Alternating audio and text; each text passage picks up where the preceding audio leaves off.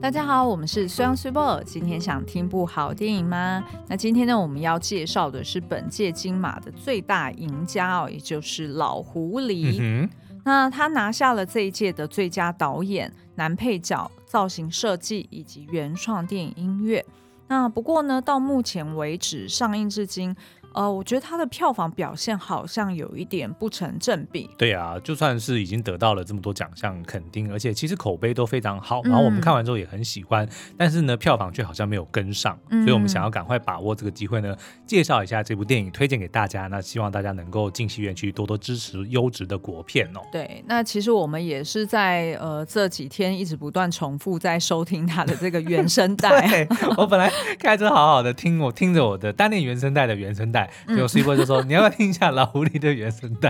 对啊，就觉得很好听，很有味道，你知道吗？因为它其实它的时空背景是设定在一九八九到一九九零哦，所以真的很复古，但是呢又很现代。它是不是就是那个台湾前烟角木的那个时候啊？对啊，对啊。那所以呃，其实就是比《天桥上的魔术师》再晚个几年。对，因为《天桥》我记得好像是一九。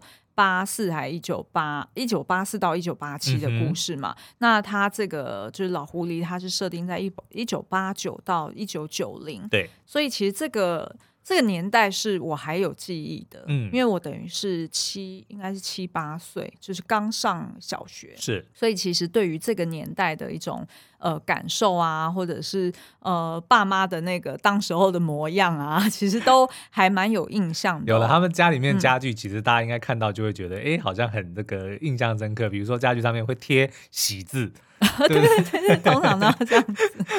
然后还有就是，呃，我们为了要省钱嘛，其实大家那时候家里也都，如果位子够的话，其实也都会有那种。大理石还是我不确定是石头还是水泥砌起的那个浴缸，嗯，对，然后那个浴缸的内侧，它的瓷砖也是马赛克，小颗小颗的，对不对？对对对，椭圆形的那一种，然后就是拼砌起来，嗯、然后大家通常都会在浴缸里面就是盛满了水，对，那不晓得那个缘故到底是什么啦？是怕。就突然停水呢，哦、还是为了要省水，所以其实洗手的时候也要从里面去挖水，好像有哎，不能开水龙头，你知道吗？对对对，但是那个电影里面有讲，似乎是说呢，如果用低的那个水表就不会跳，也有可能不确定是不是真的，也有可能我爸妈 当时候做这件事是为了这个，但是我印象非常深刻，就是的确那时候的瓦斯。呃，至少那个瓦斯器好像不是自动开关的，嗯、所以等于是快要洗完的时候，你要确保它那个瓦斯桶的气不会一直继续跑。对，所以就要赶快叫人去把它关掉。哦、OK，所以这件事情其实我也时常就是很有印象，就看到电影里面有呈现的时候，就觉得哇，真的是很很像就回到那个时刻。然后重新再过一次那样子的童年。哎，那你们那个时候有，比如说邻居会有人吹奏乐器吗？因为片中就是有一个蛮、嗯、算是贯穿全剧的一个设定，就是男主角刘冠廷的角色，嗯、他喜欢在就是回到家之后会吹萨克斯风嘛，嗯，所以就是全左邻右舍全部都听见。好像有时候小时候也有遇过这样的，就是可以听得到邻居吵架呀、啊，或者是干嘛，然后有有些也有些会吹乐器等等的。我印象最深刻，因为其实我小时候是在眷村长大的。嗯、那眷村里面其实呃，就是当然就是军公教嘛，然后所以其实有一些家庭的。呃，收入或者说他们的就是生活水准还算不错，嗯，所以家里可能是有钢琴的哦，哦所以的确就是傍晚的时候下课时分，的确会听到有人在弹奏钢琴。对，他是练习钢琴，不是弹奏钢琴，呃、这有很大的区别。对，因为我们后来就有在讨论到说，哎，那男主角因为被设定说他应该是一个体贴的人，然后 Cibo 就直接就质疑我说。呃，那他如果体贴的话，这应该是个 bug 哦。他为什么会在家吹萨克斯风？他难道就不会这个怕吵到左邻右舍吗？然后我说你一定没学过乐器，对不对？练习跟弹奏是完全不一样的。如果你是演奏吹奏，哦，那个其实是一种享受，嗯、对不对？所以你看他，他不在家里练琴，他不在啊，他不在家里练习吹奏，嗯，他都是已经完整吹完的曲子，他才在在家表演。嗯，所以可能他也知道说，这个对这个左邻右舍来说是一个。享受，所以就并不是 bug，就是符合他的这个替人着想的人设。哦、好，那我们待会可以来深度解析一下。那所以今天的节目呢，我们想要先就是简单介绍一个吴雷的故事大纲。嗯、那如果观众朋友想要呃，就是保留观影的乐趣的话呢，你可以就是。呃听到我们的警告的时候，就赶快进戏院去看，然后再回来听我们的。哦，或者或者不用哦？为什么你知道吗？Switchbot 在看完之后呢，他就突然。拍一下大腿说：“我想到了，我这我发誓，我说我保证，我保证，我看到的这个点是没有人发现的。就目前为止，他还没有看到有任何的影评或任何的网站有点出说他发现藏在这个电影里面的一个非常关键的隐喻或者是比喻哦，然后被他看见了。所以呢，如果你想要知道，就是诶。听了 Sweebo 讲了他的这个理论之后呢，诶，也许你可以带着这个去戏院去验证，说 Switchbot 到底是在胡乱，还是说，诶，他发现的东西是有所本的。诶，那如果大家看完然后觉得我自己在蓝色窗帘，那会不会觉得自己的那个什么电影票是白费的？不会，不会，不会，因为这部片真的很享受。嗯、没错。好，那我们就先来介绍一下它的故事大纲哦。那它的背景呢，就像刚刚所说的是在一九八九年。那那时候呢，就是呃台股齐飞嘛，等于大家都是在玩股票哈，蛮多人就算是那种呃中产阶级啊，他们其实可能收音机都开在旁边，对，然后就每天在听那个播报的，就是说什么什么什么，我随便乱讲，譬如什么冠华什么一千点，还是什么什么，嗯、就是会有那种就是。播报股价，今天股价的这个走势，而且有趣的是，因为毕竟那个时候算是 analog，analog 叫什么？呃，数位跟。类比。哦，类比对，是类比的年代嘛，嗯、就是他没有办法，比如说数位是哦，你想要看你的股，你就专门去听你的那几个，对，你要全听完，对，你要全部听完，他可能要从第一支讲到最后一支，所以你的如果卡在中间的话，你就要慢慢乖乖的去等，要不然你就是要看报纸，对。但是看报纸就觉得没有那么及时嘛，是 对不对？好，那其实那时候呃，男主角就是这个十一岁的廖介，嗯，那他是由白润英所饰演的，那他其实呢，呃，他的妈妈早逝。呃，那所以呢，他跟他的爸爸就是由刘冠廷所饰演的这个廖泰来两个人呢，就继承了妈妈呃原先想要在学校旁边开理发店的这个梦想。嗯，但是呢，他们家就是呃，就经济收入没有很好嘛，因为爸爸廖泰来其实是在餐厅里面做服务生，做领班。嗯，那所以其实他们的收入来说本来就比较单薄，那所以其实他们也很辛苦于说啊，可能连一间房子都买不起哦，更遑论说一定要买一楼的店面，嗯、因为通常呃大家就是。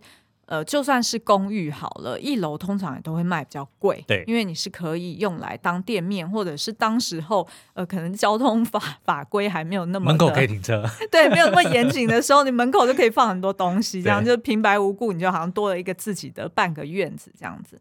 那所以其实呢，父子俩就非常希望说，哦，他们可以存钱，然后可以买一间自己的家，然后最好又是在一楼就可以兼做这个理发店哦。但是呢，他就发现说，呃，爸爸再怎么刻苦耐劳，或者是说他自己再怎么去呃省水啊、省瓦斯啊，都好像没有用。嗯，因为呢，就算他们的叔叔可以借一笔钱给他们当房子头期款，他们都发现说，我们存钱的速度呢，永远都赶不上这个房价增长的变化。杯水车薪。嗯嗯。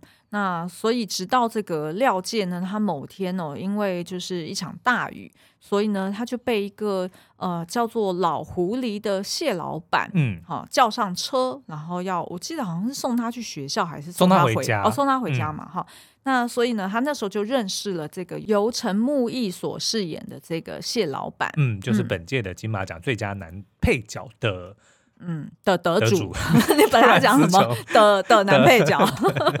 好，那同时呢，这个谢老板其实也是拥有他们这个社区大半房子的一个，算是很有钱的一个暴发户。对，因为一开始我们就看见一个漂亮姐姐，一个非常赏心悦目的一位秘书，就是四处的去收租哦。嗯，然后呢，就大家也都知道说，因为是同一个秘书在收的钱，所以这几户的房子呢，都是由同一个人所拥有的，就是谢老板。嗯嗯。那所以呢，他就跟这个谢老板成为某种程度的忘年之交。嗯、谢老板呢，就呃把一些他觉得呃就是这个在这个世上的生存之道啊，或者是他觉得人生的一些呃残酷的真理啊，他就交给了廖介。嗯。因为呢，他在廖介身上看到了小时候的自己，他觉得廖介跟自己就是同类人，只有廖介能够了解自自己，能够了解自己。你这到底是，你这到底是台语、闽南语还是是？因为廖介就是。了解的谐音嘛？对，对对其实是的，嗯、其实是的。好，那所以呢，我们接下来就要来针对不同的角色去做深度的解析。你要直接讲出你最大的那个了吗？啊、就是你你自己认为是独一无二的观点。哎，我自己认为独一无二，但有 可能在就是台湾的某处有人也知道了，但是可能因为我不知道，所以我就觉得我自己知道了，很了不起这样子。哎，但是你已经点到了一个观点哦，就是一个非常重要的点，就是我知道你不知道的事，谁知道？什么？就是这整部戏一个非常重要的一个核心的讯息，或者说他借由这个谁知道什么，谁什么时候知道什么，谁又不知道什么，这个都你是绕口令吗？I know that you know, but they don't know that I know that you know 我我那个严正怀疑，呃，不是我严肃怀疑，而、嗯呃、不是我 serious。这这怎么讲啊？我强烈怀疑，我强烈怀疑，我怎么会讲严正怀疑？我强烈怀疑那个编导呢，嗯、某人哈，某一个人应该是有看过《Friends》六人行里面的那那一场戏，对不对？好，那接下来我就要有点讨论剧情喽。嗯、所以如果你不介意的话，就可以继续听下去哦。好，第一个我想要解析的，当然就是老狐狸的这个谢老板。也就是他的帽子，以及他时常拿在手上的冰水哦。嗯、好，那其实呢，我们在看电影之前，其实我们那时候应该是九月份吧。我们那时候其实就有看到老狐狸的前导的海报。对，那那时候他的那一张海报，我不知道大家有没有在网络上面看过，就是呃，你会看到呃呃，就是在一个呃，就是在廖界他们家的那个公寓。的路上，好，就是等于是左右两侧都是老旧公寓，嗯、然后呢，廖介一个人站在下方，然后是小小的一个，然后穿戴的就是他平常上课的模样。对，那但是呢，呃，会在呃，就是远处会看到有一个缓缓的上坡，好，那的确就是廖介他们家的那个地形啦。然后呢，他的爸爸廖太来就骑着脚踏车往那个上坡走。嗯那但是呢，诶，就在他们的就是两父子的头上呢，有一顶悬在半空中的帽子，礼帽，诶，是呃是巴拿马帽，嗯，好，然后但是呢，里面并没有老狐狸这个人，对，你你还看不到陈木易这个演员，然后你只看到说，诶，怎么有一顶大帽子，好像呃。笼罩着这两父子在头上，嗯、感觉好像是一个飞碟，还是说是 对不对？就是很像是一个飞碟，嗯、好像会有让你有压力的感觉哦。我们那时候就非常喜欢这个意象，因为呢，这个大大的巴拿马帽啊，其实让我们想到两个东西。对，第一个呢是绝命毒师。嗯。大家还记得 Mr. White？, Mr. White 对，他很喜欢就是顶的那一顶帽子，而且那一顶帽子算是他个人的一个象征，一个 signature。他的海森堡的人格的时候，他就会戴这个帽子跟戴墨镜。对对对，没错没错。嗯、然后呃，另外一个呢，会让我们想到的就是《小王子》里面，大家还记得？我不确定大家有没有看过《小王子》的童书，就是你一开始前面呃，我忘了是第一篇故事还是哪里，就是呢，一开始大家会看到说有一个画。然后你觉得说哦，那只是一顶帽子的一个侧面图，嗯哼。然后但是呢，没想到就是呃，他下一章他就揭露说哦，其实这根本不是帽子，要有想象力的人呃，或者是就是小孩哈、哦，他才看得出来说哦，原来这顶帽子其实是一条吞了大象的蛇。嗯。也就是说，只有小孩才会看得到真相，对，才会看得到真理，就如同就是。呃，国王的新衣是被小孩子指出来是是虚假的嘛？因为其他的大人都不管是真的看不到，还是说哦、呃，就是自我欺骗，对，所以大家都没有看到那个真相。换句话说呢，我们觉得这个谢老板的角色精髓，其实就是反映了这一顶帽子所代表的两个主题。嗯，一个呢就是绝命毒师所代表的自负，OK，You are so vain，对，然后另外一个呢就是。小王子所代表的伪装哦，嗯、好，那我们就来解释为什么好了。呃，谢老板呢，他小时候其实是跟着妈妈靠着捡垃圾为生哦，所以其实，在电影的后段，你也可以看到谢老板其实小时候就跟这个廖介一样，嗯。他四处的去求人给他们家地方住，对，那但是都遭到了拒绝哦。那所以其实这也养成了谢老板他成长的过程中呢，诶，他就养就了一种就是价值观，认为说是可以为了钱而不择手段的。那所以其实这跟《绝命毒师》里面那个很聪明又很善感的 Walter White 一样哦，嗯、他其实为了要生存，也是不断的去重新画。道德底线，对，而且也是不断的自我说服哦。他是强迫自己变成呃另外一个人，对，没错。嗯、虽然他一开始会觉得哦，好像有一点 hesitate，觉得好像不应该要这样子，但是呢，等到他做了之后，他就会不断的自圆其说，好去说哦、呃，那也是他对不起我，嗯、或者是这也是他活该，或者是哦，我这也是 do him a favor，哈对，就是等于是说，他就算做了。不对的事情，道德低下的事情，他也会自我去说服。所以这两个人都是呃，在成长的过呃，应该说在整个故事的过程中，其实他有无数的机会可以重来，或者是他可以去改变自己。呃，因为譬如说他们等到都有钱了，嗯、像是呃，White 他也是就是已经赚到他可以让孩子、让老婆安心的钱，其实他也不愿意放下啊。那其实对于这个谢老板，其实也是他也是呃，看样子，其实他妈妈其实大概是在十十一年前过世的，对，就是廖介出生的那一天过世的。对，所以如果谢老板现在是以六十几岁来回推的话，其实他妈妈也是到谢老板大概五十岁左右。而且的确，我们在那个回顾医院的那场戏的时候呢，谢老板那个时候其实已经是西装笔挺，所以呢，所以状态应该已经是对，也许没有现在这么有钱，但是相信肯定是应该还不错啦。对对，所以照理来说，应该是不会再需要让他的母亲继续去做回收，然后才会被玻璃割伤，导致。被刀片割伤，呃，被刀片割伤，嗯、然后导致就是过世了嘛。对对对，对。可是那他为什么还是就就变成说他呃，并没有，就等于说跟他母亲似乎是有蛮明显的隔阂的隔阂跟切割。嗯嗯嗯，所以他才会呃，事后我们会看到说，其实谢老板有蛮多的。这个情境之下，哈，不管是在佛堂啊，嗯、还是说，哎，你看在他家，其实都有挂他妈妈的画像，而不是照片哦，嗯、好像看起来是画像。那所以代表他其实跟他妈妈应该是，呃，有。可能是有沟通不良，或者甚或是有可能是有决裂的状态、哦嗯。至少是说呢，也许他表面上面他会认为说，妈妈如果不愿意改变，那他就不是我这个世界的人，嗯、或者我就我就要跟我妈划清界限。嗯、但是私底下他还是没有办法、呃、割舍割舍。比如说他会在家里面有一个非常富丽堂皇的一个佛堂，嗯、甚至连非常大的香炉都有，嗯、更不要讲佛像什么的。嗯、然后还有一幅一幅妈妈的这个手绘的。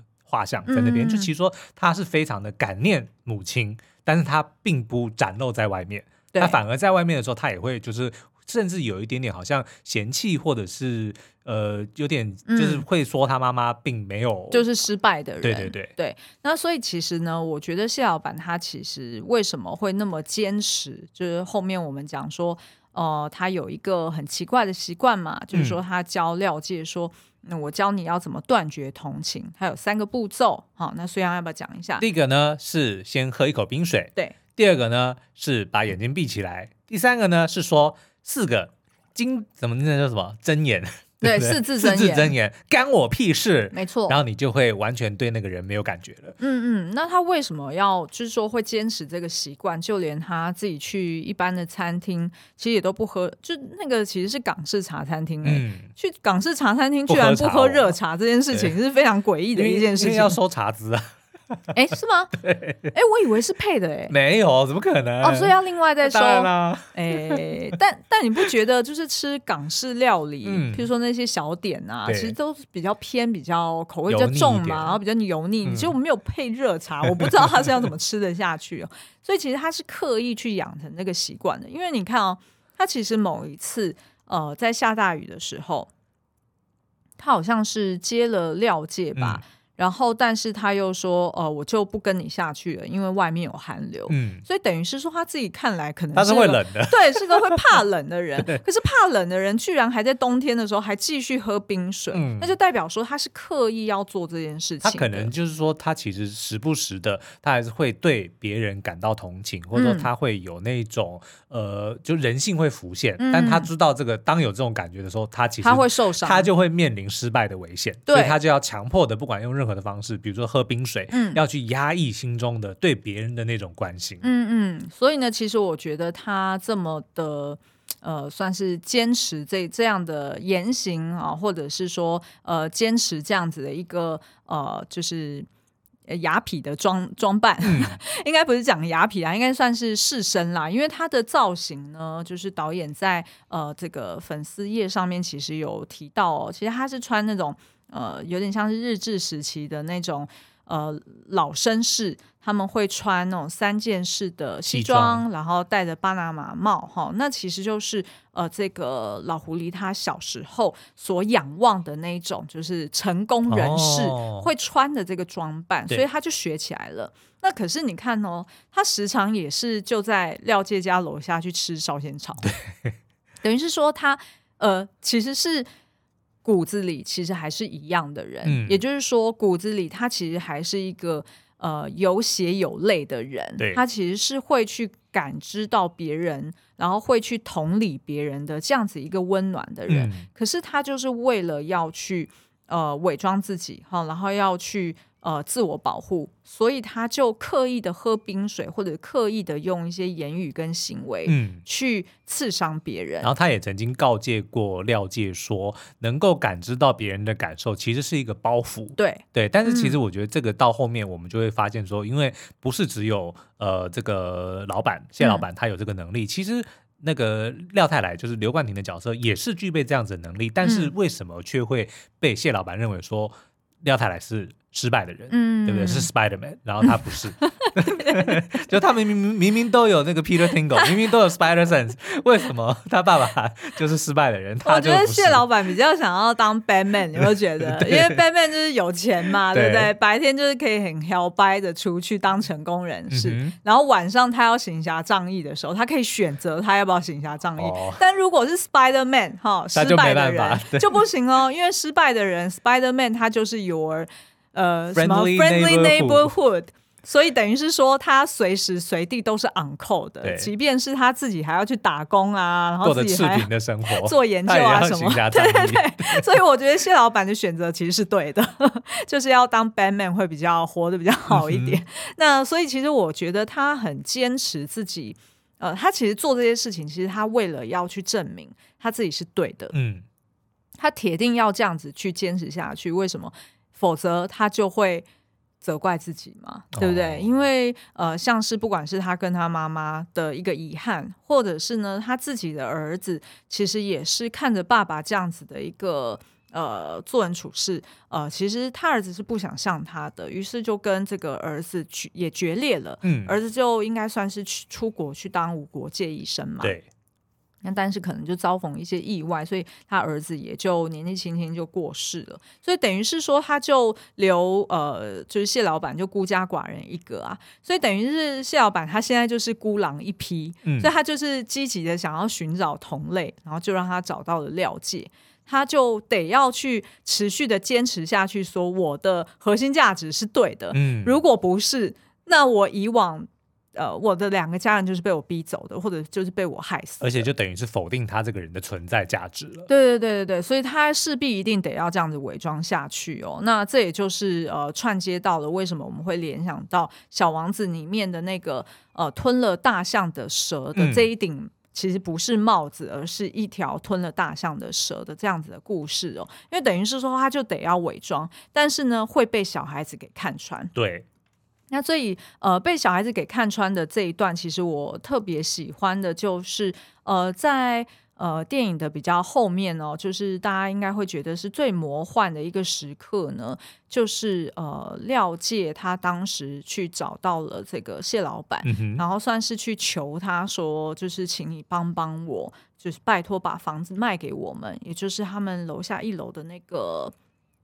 凶宅后来就变成、嗯、本来是牛肉面店的，对对对。然后呃，因为对于廖介来说，他们家的钱也只能买得起凶宅，嗯、哦，所以他就是苦苦的去恳求。可是那时候谢老板就还是跟他讲说，呃，就是我为什么要我为什么要帮你爸？那他那两个人就有一些呃争执。那等到呢，就是呃后来他们两个人上车之后，呃，就是等于是谢老板要送廖介回家嘛。那所以那时候谢老板其实是关心廖介说，呃，你要把你手上的那个刚刚不小心被刀片割伤的这个手呢，你要消毒一下。嗯、那廖介那时候就在闹小孩子脾气啊，就讲说什么不要你管哈。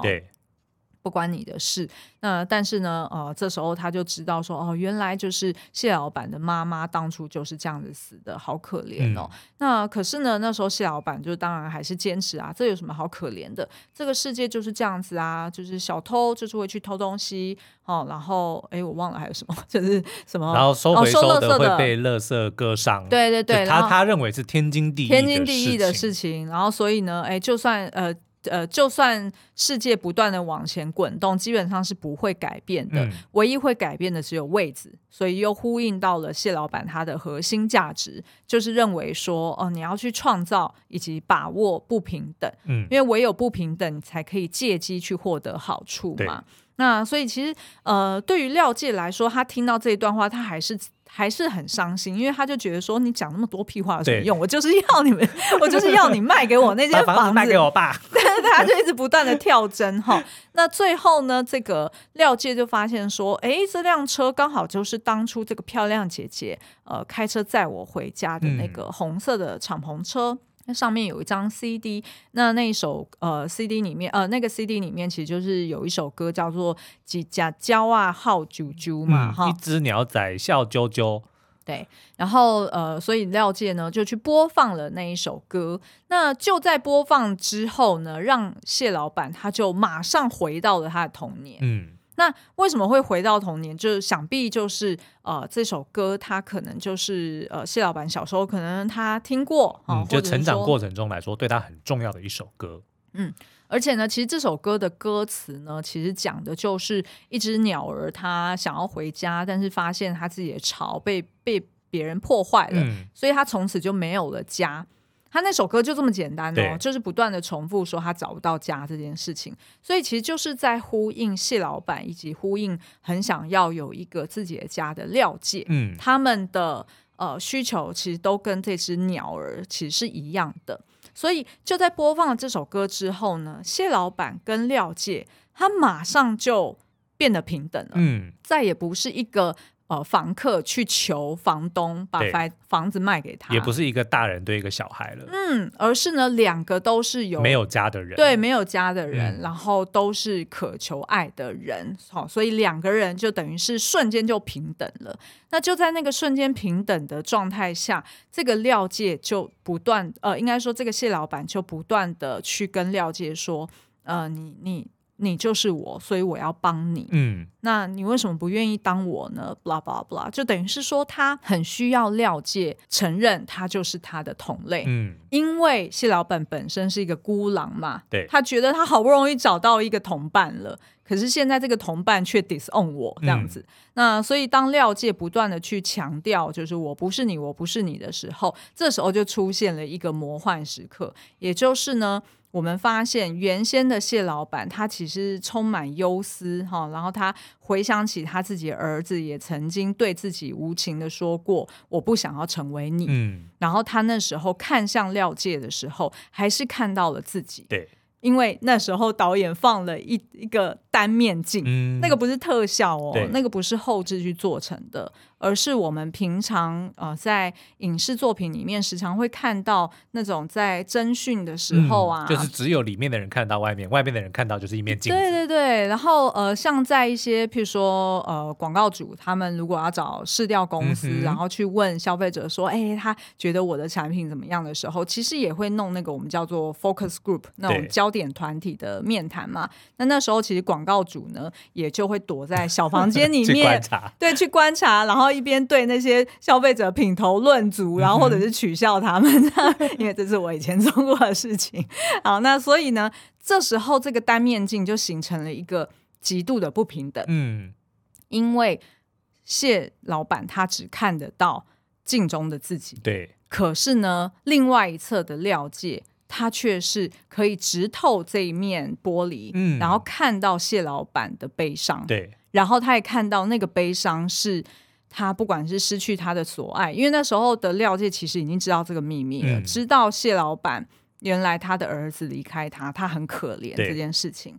他廖介一来是知道这个秘密，二来是看到谢老板恳求自己要跟他一样，嗯、其实是恳求哦，而不是大人对小孩的一个指示。所以这个时候反而廖界是站在优势的那一方，他有对方想要的东西。没错，没错。嗯、所以这时候反而那个不平等就创造出来了，对等于是说这时候的廖界就占上风了。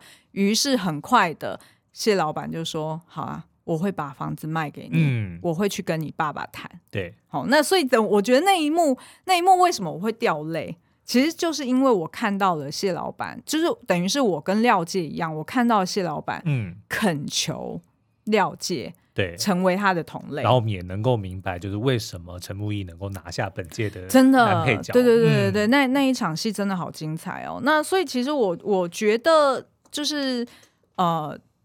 导演他其实有在他的粉丝页上面有提到一件事情，就是因为他呃贯穿整整部片，他其实要讲的是不平等这件事情嘛，嗯、所以你在海报上面也可以看到他有一个。那个文案就叫做“我知道你不知道的事”，嗯、但是你不知道，我不知道你知道的事。啊、不要 再来一遍，所以等于这形成了一种就是资讯量不平等的。嗯、像现在其实我们也常在那边讲说，国与国之间都会有资讯战啊。最珍贵的东西其实是资讯哎，其实也是啊，嗯、是没错的。那所以其实呢，这个呃，就是一开始导演就有提到说他。在制作之前，他就有在想说要怎么让画面呈现不平等这件事情。嗯、除了我们时常在影视作品里面可能会看到哦，靠近位，对，哦，譬如说一个人角度啊等等，对，一个人比较高，一个人比较低，哈，或者是说哦，实际他们站的位置有差异。那有没有什么是更能够，就是说很戏剧戏剧化的去呈现不平等呢？嗯、所以他就想到这个单面镜、单面玻璃，对。那而且这个单面玻玻璃也不能出现的太突兀，所以可能观众在那个当下一时之间。没有办法理解，哦，所以他前面才在自己的家里的时候，曾经就因为他自己家的应该是客厅的玻璃就是这样嘛，嗯，所以就是他里面的人能够看到外面，但是外面的人就以为是一面镜子，然后他们就他就曾经带着廖介在那边对林秘书品头论足嘛，因为他就好应该是在那边就是整理仪容，因为林秘书就等等于就是从外面对对对，经过。的时候，他应该就只是想要照个镜子，哎，但是没想到谢老板跟廖介却在里面看着他在那边。整理、嗯、整理服装这样子，嗯、然后就讲了说哦，这个不平等的这件事情。对对对，嗯、然后所以等于是说廖界最后就透过了这一面镜子，他就。赢得了房子，嗯，那其实呢，我觉得这个也让我联想到狄更斯的《A Christmas Carol》哦，小气财神，对，因为你想哦，就是那个好像叫《圣诞夜惊魂》，对不对？呃，哎，他好像有很多个有很多个版本，对对对，就最近我们看到就是那个 Ryan Reynolds 跟那个 Will Ferrell 演的那一部什么圣诞在 Apple Apple TV Plus，对，那部非常好笑，那部很好看。然后在再早之前呢，Jim Carrey 也有演过一部动画片，就把它配音跟这个应该是动动态捕捉，哇，那部。也非常经典。嗯嗯，然后呢，其实那个男主角他就是小气财神嘛。那他其实是呃，在圣诞夜的时候有分别三个圣诞精灵，嗯，他的过去、现在跟未来，嗯，回来跟他对对话嘛。那其实我觉得，为什么会让我联想到这部片？其实我觉得就是一个不平等。嗯，什么意思呢？因为其实男主角 Scrooge 他其实就是带有偏见，对，就跟这个老狐狸一样。他就是有他自己的执念在，然后但是呢，那个对方，也就是说，呃，回来的那些圣诞精灵，知道这个 Scrooge 的一生，对，他的过去、现在跟未来，对不对？所以他们其实是有一个全知的，呃，他们是一个全知者，嗯，然后所以当这个全知者带着这个有执念或者说有偏见的这个人。去看一个东西的时候，其实本身就是不平等的。这其实不也就是宗教嘛，对不对？我们为什么会敬畏神，嗯、对不对？嗯、其实就是因为我们觉得神知道我们不知道的东西，特别是讲死后的世界，对，所以我们才会害怕他说哦，希望。他知道死后会发生什么事，嗯、能够照顾我们。对，所以我们会乖乖听话。对，没错，没错。所以其实对对啊，我就觉得说，哎，那所以这个其实也跟呃廖介还有谢老板当时候在车上的状态其实是一样的，嗯、因为等于廖介当时候他也廖介其实也一度要心软了。对，那。可是他就学会了谢老板教他的那件事情，就是对，所以我要先赶快喝冰水，即便他手上的冰水可能早就已经不不不冰了，嗯、但是他还是就是很认真的喝了水，然后把眼睛闭上，然后就在那边大叫说：“关我屁事，关我屁事！”但是那时候谢老板其实是很心碎的，嗯、对。那所以其实我觉得，我不知道我看到就是这一段的时候，其实我就联想到很多电影，然后就觉得其实他讲的东西为什么会这么打动人心，就是。因为他讲的是一个 universal 的一个 truth，嗯，就真的很普世，很有普世性啊，价值。对对对对对、嗯。那但是其实呢，嗯、我觉得你前面讲的这个小王子的隐喻啊，其、嗯、其实绝对不是只有帽子的蛇跟大象这件事情。嗯、其实你看，他片名叫老狐狸，对，大家都还知道小王子里面最重要的两个角色是谁？嗯，就是小男孩跟狐狸，对，对不对？他们两个互相驯服的过程，对，对不对？然后，但是呢，比较巧妙就是说。老呃小呃在 在小王子的故事里面呢，那一只狐狸是小王子呃来到一个新的地方所结交的朋友，嗯、然后他需要耗费多的，就是说更多的时间，然后才可以互相驯服这个狐狸，并且呢是由狐狸教给他一些呃做人处事的道理啦，或者是教他就是、或者教他怎么爱这样子，就是。谢老板教廖界要如何生存的，对对对对对，对其实是一模一样的，只是说教的内容是。是不一样的，对。然后，但是其实，呃，男主角哈，不管是廖介还是这个小王子，其实他们都是从狐狸身上去习得了他们要成长的一个养分啊、或者是一个呃开拓他们眼界的一个方式。没错。所以其实就是真的。算一个变体的童话故事。哎，对对，变体，变体，嗯、对对对对。那其实呃，因为时间的关系，我们可能就聊不完另外两个角色。不过我想要在这边提另外多提一个点好了，嗯、就是呃，最后的呃结局其实。就是廖家还是没有拿到房子哈，还是没有办法去买那个凶宅。那一段我觉得安排的非常好，嗯，大家可以去就是好好的去品味一下，嗯，就是这个转折是怎么发生的。哦，所以你没有要讨论。我觉得我觉得这个部分可以留给大家好好的去去享受。那我那我那我今天就不讲了。对啊，因为我觉得那那个安排，因为那个真的是出乎我的意料之外，我没有想我没有想到他会用这个方式来去收尾。哦，其实这个我有蛮意外，这个我有想到，但是我没想到的是。